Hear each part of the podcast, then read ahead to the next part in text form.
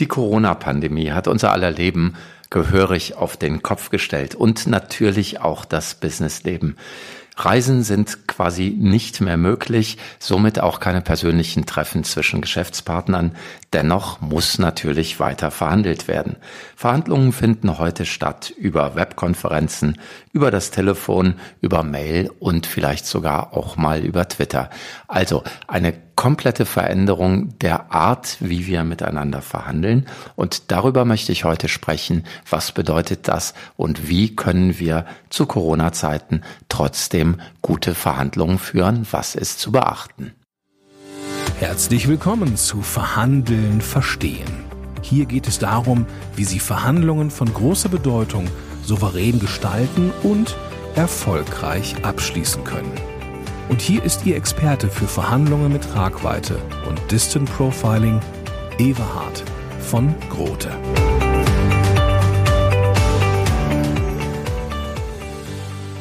Untersuchungen zeigen, dass physische Verhandlungen bessere Ergebnisse bringen als Online-Verhandlungen. Das ist ein Befund, den es schon relativ lange gibt.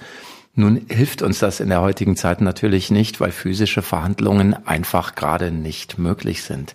Und die Frage ist, was sind eigentlich die Dinge, die wir gerade verlieren? Was ist eigentlich bei physischen Verhandlungen besser? Und was können wir tun, um das möglichst gut zu kompensieren in Online-Verhandlungen? Und wie können wir Online-Verhandlungen so aufsetzen, dass wir trotzdem möglichst gute Ergebnisse in diesen Verhandlungen erzielen?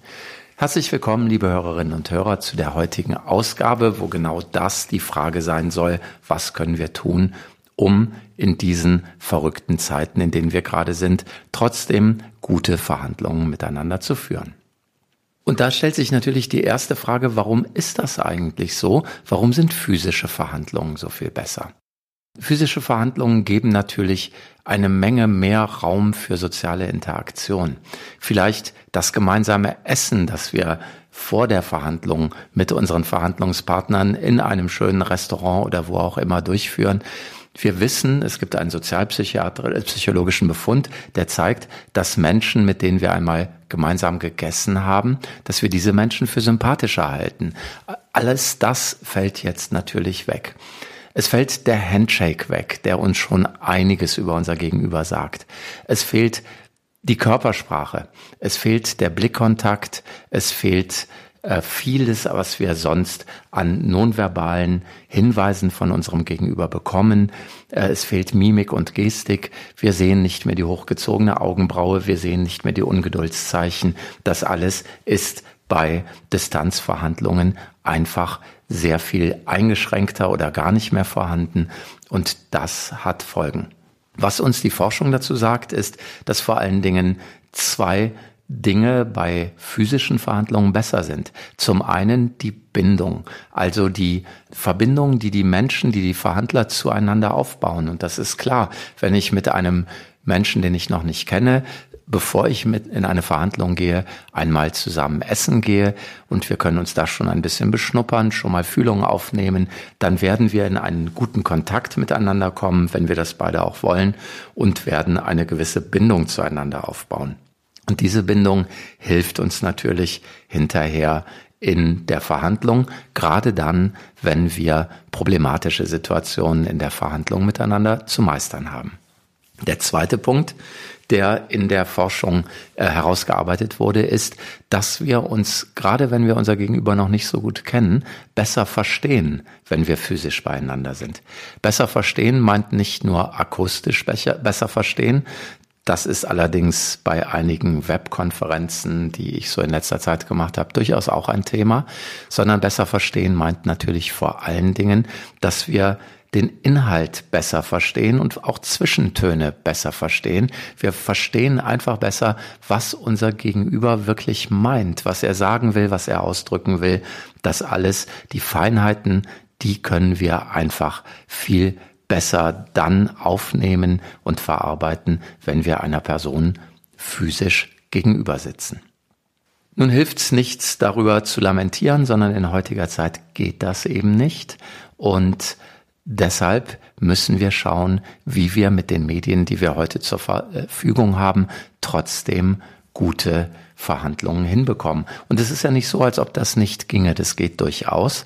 Vielleicht ist es sehr viel schwieriger, wenn wir sehr komplexe Verhandlungen haben. Und vielleicht sollten wir uns wirklich überlegen, wenn wir eine sehr komplexe Verhandlungssituation vor uns haben, ob es hier nicht vielleicht besser wäre, diese zu verschieben, wenn das denn möglich ist, bis zu einer Zeit, wo auch physische Treffen wieder möglich sind.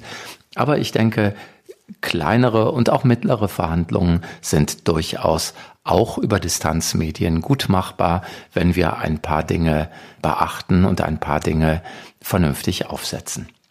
Aus meiner Sicht gehört dazu als erster Punkt ganz wichtig, dass wir uns, wenn wir unser Verhandlungsgegenüber noch nicht kennen, genug Zeit nehmen, um eine Beziehung aufzubauen und zu festigen. Das ist jetzt nicht gerade die Königsdisziplin von uns Deutschen. Uns wird ja international oft nachgesagt und das auch mit einigem Recht, dass wir so unheimlich straight sind und direkt aufs Ziel losgehen und direkt in die Sache einsteigen und so wenig Wert auf die Pflege der Beziehung legen oder auf den Aufbau einer Beziehung. Das ähm, erlebe ich tatsächlich auch so. Und ich glaube, dass wir gerade jetzt zu diesen Zeiten, wo wir uns eben nicht mehr physisch vielleicht zum ersten Mal treffen, wenn wir in eine Verhandlung einsteigen, sondern wo das in einer Webkonferenz passiert oder am Telefon, dass wir dann nochmal mehr Energie da reinstecken sollten und auch mehr Fokus darauf haben sollten, dass wir erstmal eine Beziehung aufbauen und diese auch festigen. Dafür müssen wir uns ein bisschen Zeit nehmen. Wir müssen uns Zeit nehmen für Smalltalk. Wir müssen uns Zeit dafür nehmen, uns gegenseitig ein bisschen zu beschnuppern und auch persönlich kennenzulernen. Und da geben die Webkonferenzen, die wir heute durchführen, ja auch nochmal eine Chance. Was ich erlebe ist im Moment, dass ich viele Menschen, die ich schon kenne oder jetzt gerade kennenlerne über Verhandlungen oder Trainings, ähm, dass ich diese Menschen im Homeoffice antreffe. Genauso wie diese Menschen mich auch im Homeoffice antreffen. Und dieses Homeoffice bei aller Distanz, die natürlich da ist und bei allem, was ja anders ist als in einem äh, Präsenzbeisammensein, dieses Homeoffice gibt uns natürlich auch sehr persönliche Einblicke in das private Umfeld unseres Gegenübers. Also hier ist auch eine Chance, eine gewisse Chance, dass wir digitale Nähe aufbauen über dieses Medium Videokonferenz, da wo bisher gar keine Nähe in dieser Art war. Wenn wir uns normalerweise im Business-Kontext treffen, zu einer Verhandlung und wir kennen uns noch nicht, dann werden wir businessmäßig gekleidet sein. Wir treffen uns in einem Konferenzraum, der businessmäßig, konferenzraummäßig eingerichtet ist und alles folgt gewissen normalen Businessregeln, wie sie eben eingespielt sind. Und das gibt Sicherheit, das ist gut so. Jetzt, wenn wir uns in der Videokonferenz treffen, treffen wir Menschen quasi in ihrer Küche, in ihrem Wohnzimmer, in ihrem Arbeitszimmer, wenn sie denn eins haben. Wir treffen Menschen bei sich zu Hause. Was ich gerade feststelle, ist, dass diese digitale Nähe, die daraus entsteht, durchaus auch eine Chance ist. Ich stelle fest, dass die Menschen, die ich im Moment in Videokonferenzen treffe, nicht so förmlich gekleidet sind. Im Homeoffice scheint es noch mehr als sonst in der Businesswelt, wo sich die Bekleidungsregeln ja auch sehr geändert haben in letzter Zeit, ganz in Ordnung zu sein, noch mal mehr casual vor die Kamera zu treten. In gewisser Weise finde ich das gut. Wir sollten das aber nicht übertreiben. Es bleibt ein Business-Kontext und den Business-Kontext sollten wir auch als solchen gestalten. Dennoch ist es vollkommen in Ordnung, wenn dieser Business-Kontext jetzt persönlicher ist. Natürlich haben gerade einige Menschen, mit denen ich in letzter Zeit zu tun hatte, die Herausforderung, dass sie gleichzeitig zu zweit, vielleicht beide Partner im Homeoffice sind, in einer Wohnung, die vielleicht nicht die größte ist. Und dann gibt es vielleicht noch Kinder, die gleichzeitig zu betreuen sind. Und dann kann es sein, dass eine Businessbesprechung schon mal unterbrochen werden muss, um ähm, eine Kinderkassette umzudrehen, um ein Lego-Teil an die richtige Stelle zu platzieren oder ähnliches. Und das darf dann auch sein. Das darf auch thematisiert werden. Und ich glaube, das ist sogar ein gutes Smalltalk-Thema am Anfang einer Verhandlung, diese neue persönliche Nähe auch zu thematisieren und damit klug umzugehen.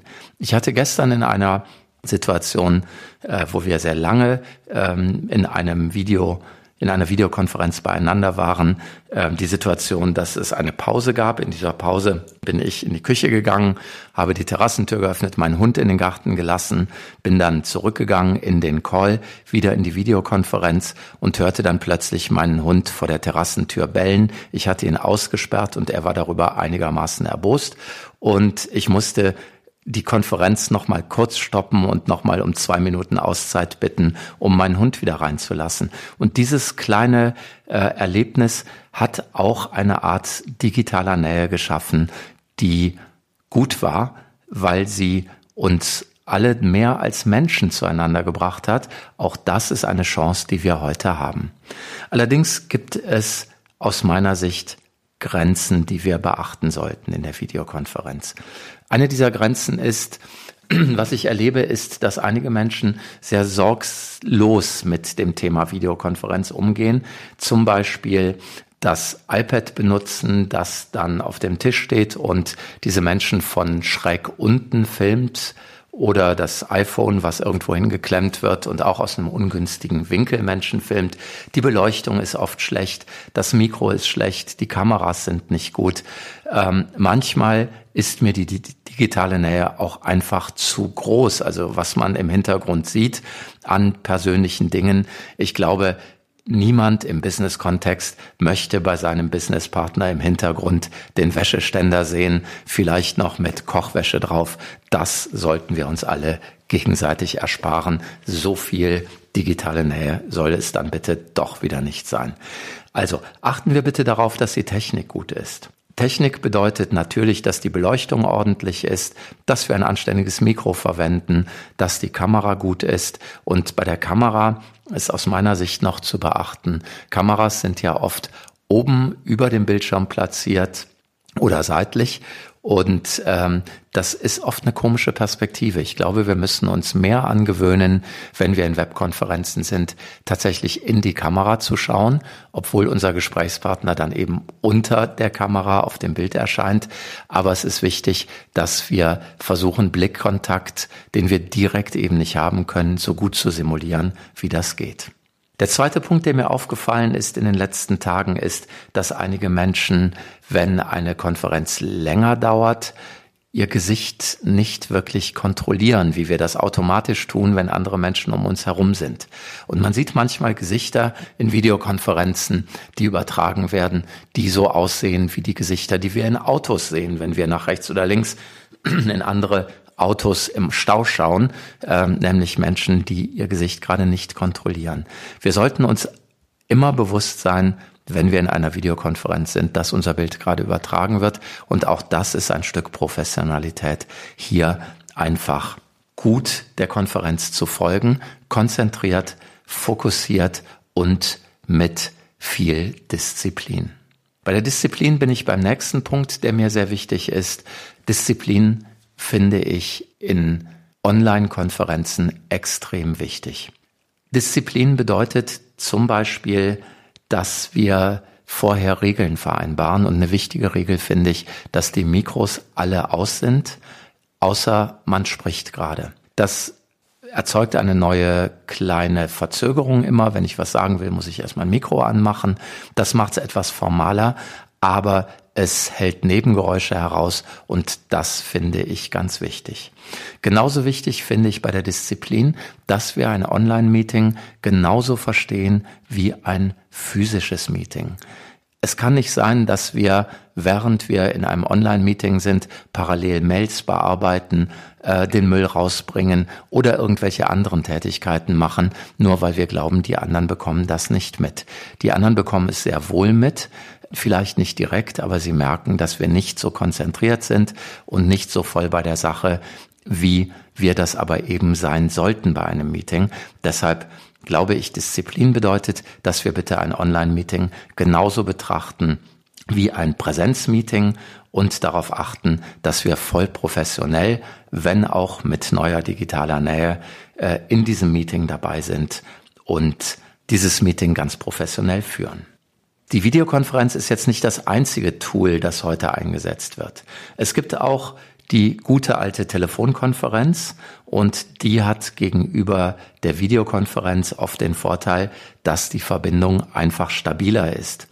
Videokonferenzen können manchmal instabil sein, je nach Datenverfügbarkeit kann es sein, dass dann das Bild plötzlich weg ist oder der Ton nur noch eingeschränkt da ist, Leute herausfliegen und so weiter. Das alles haben wir weniger bei der Telefonkonferenz. Telefonkonferenzen haben aber andere Herausforderungen. Eine Herausforderung bei Telefonkonferenzen, und auch dazu gibt es äh, Studien, die das schon früh belegt haben, ist, dass Menschen in der Telefonkonferenz mehr zum Monologisieren neigen. Und das ist deshalb der Fall, weil das sogenannte Backchanneling fehlt. Was ist Backchanneling? Backchanneling ist äh, das nonverbale Signal, das ich in einer physischen Konferenz bekomme von meinen Teilnehmern, die mir signalisieren, dass sie ungeduldig werden und dass es jetzt Zeit ist, meinen Gesprächsbeitrag zu beenden. Das signalisieren wir uns gegenseitig über Mimik und Gestik. Und dieses Signal nehmen wir normalerweise locker auf, wenn wir physisch beieinander sind. Das fehlt aber am Telefon. Und in der Telefonkonferenz ist es deshalb oft der Fall, dass die Redebeiträge länger sind als in einem vergleichbaren physischen Meeting und wir häufiger Monologe hören müssen.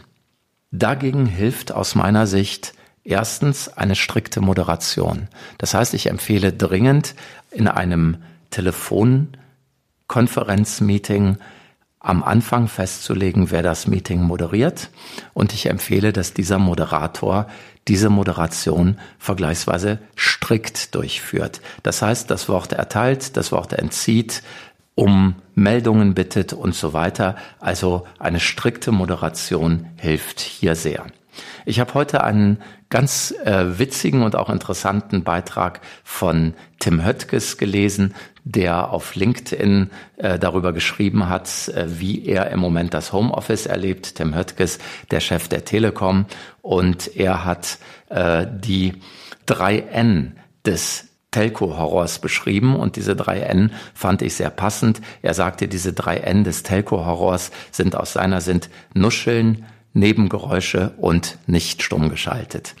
Und wenn wir das vermeiden, wenn wir schauen, dass wir in einer vernünftigen Tonalität, in einer vernünftigen Lautstärke, nicht zu viel, nicht zu wenig, ohne Nebengeräusche unsere Telco durchziehen und stumm schalten, sobald wir nicht derjenige sind, der etwas vorträgt, dann sollte auch eine Telco glücken. Meine Erfahrung mit Telcos ist, dass wir trotzdem für dieselben Themen mehr Zeit brauchen werden. Ich habe jetzt keine wissenschaftliche Untersuchung dazu, die das untermauern würde, aber ich habe in den letzten Tagen äh, in verschiedenen Telcos Dinge erlebt, die ich daraufhin mal rekapituliert habe. Und ich glaube, in einem physischen Meeting wären wir mit den Themen jeweils etwa ein Drittel schneller durch gewesen.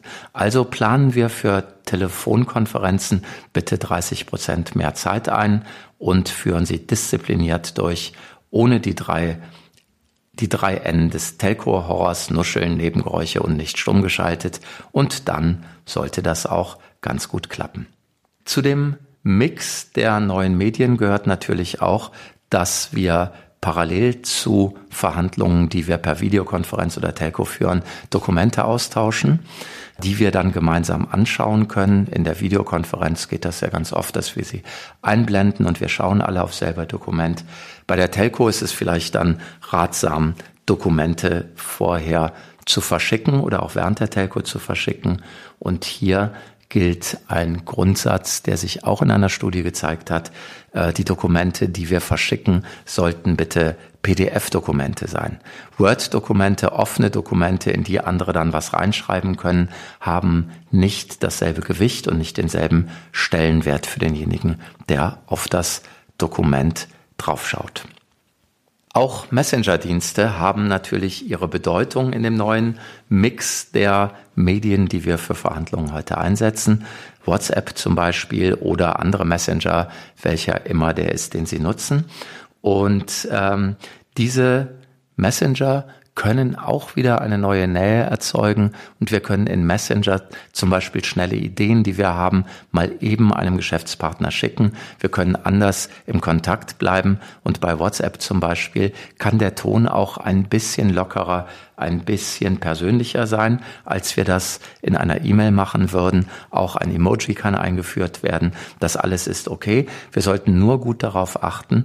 Ähm, es gibt nicht selten Missverständnisse. Wenn unser Verhandlungspartner uns noch nicht gut kennt, kann es sein, dass über schnelle Nachrichten, die wir mal eben tippen, Irritationen ausgelöst werden, weil unser Gegenüber die Nachricht irgendwie falsch versteht, in den falschen Hals bekommt und so weiter. Für uns als Empfänger einer solchen Nachricht heißt das übrigens, wenn wir irritiert sind darüber, was wir da geschickt bekommen haben, wenn wir nicht so genau wissen, ist das ironisch gemeint, ist das ernst gemeint, was soll das jetzt, dann wäre mein Vorschlag, bitte anrufen und das sofort nett und freundlich klären. Diese Irritationen können sich schnell verselbstständigen, gerade in einer Zeit wie heute, wo wir alle so ein bisschen unsicher sind. Äh, da kann man schnell was in den falschen Hals bekommen.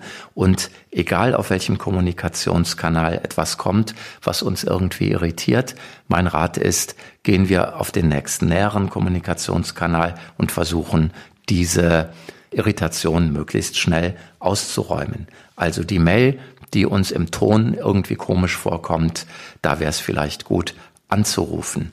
Die Telco, wo wir etwas irritiert darüber waren, was unser Gegenüber gesagt hat oder wie er es gesagt hat, vielleicht bitten wir um eine kleine Videokonferenz. Also versuchen wir, Irritationen auszuräumen, indem wir mehr Nähe herstellen. Ein paar Worte möchte ich noch äh, verlieren zu dem Thema Taktik in einer Webkonferenz. Wenn wir als Team verhandeln. Und auf der anderen Seite ist ebenfalls ein Team.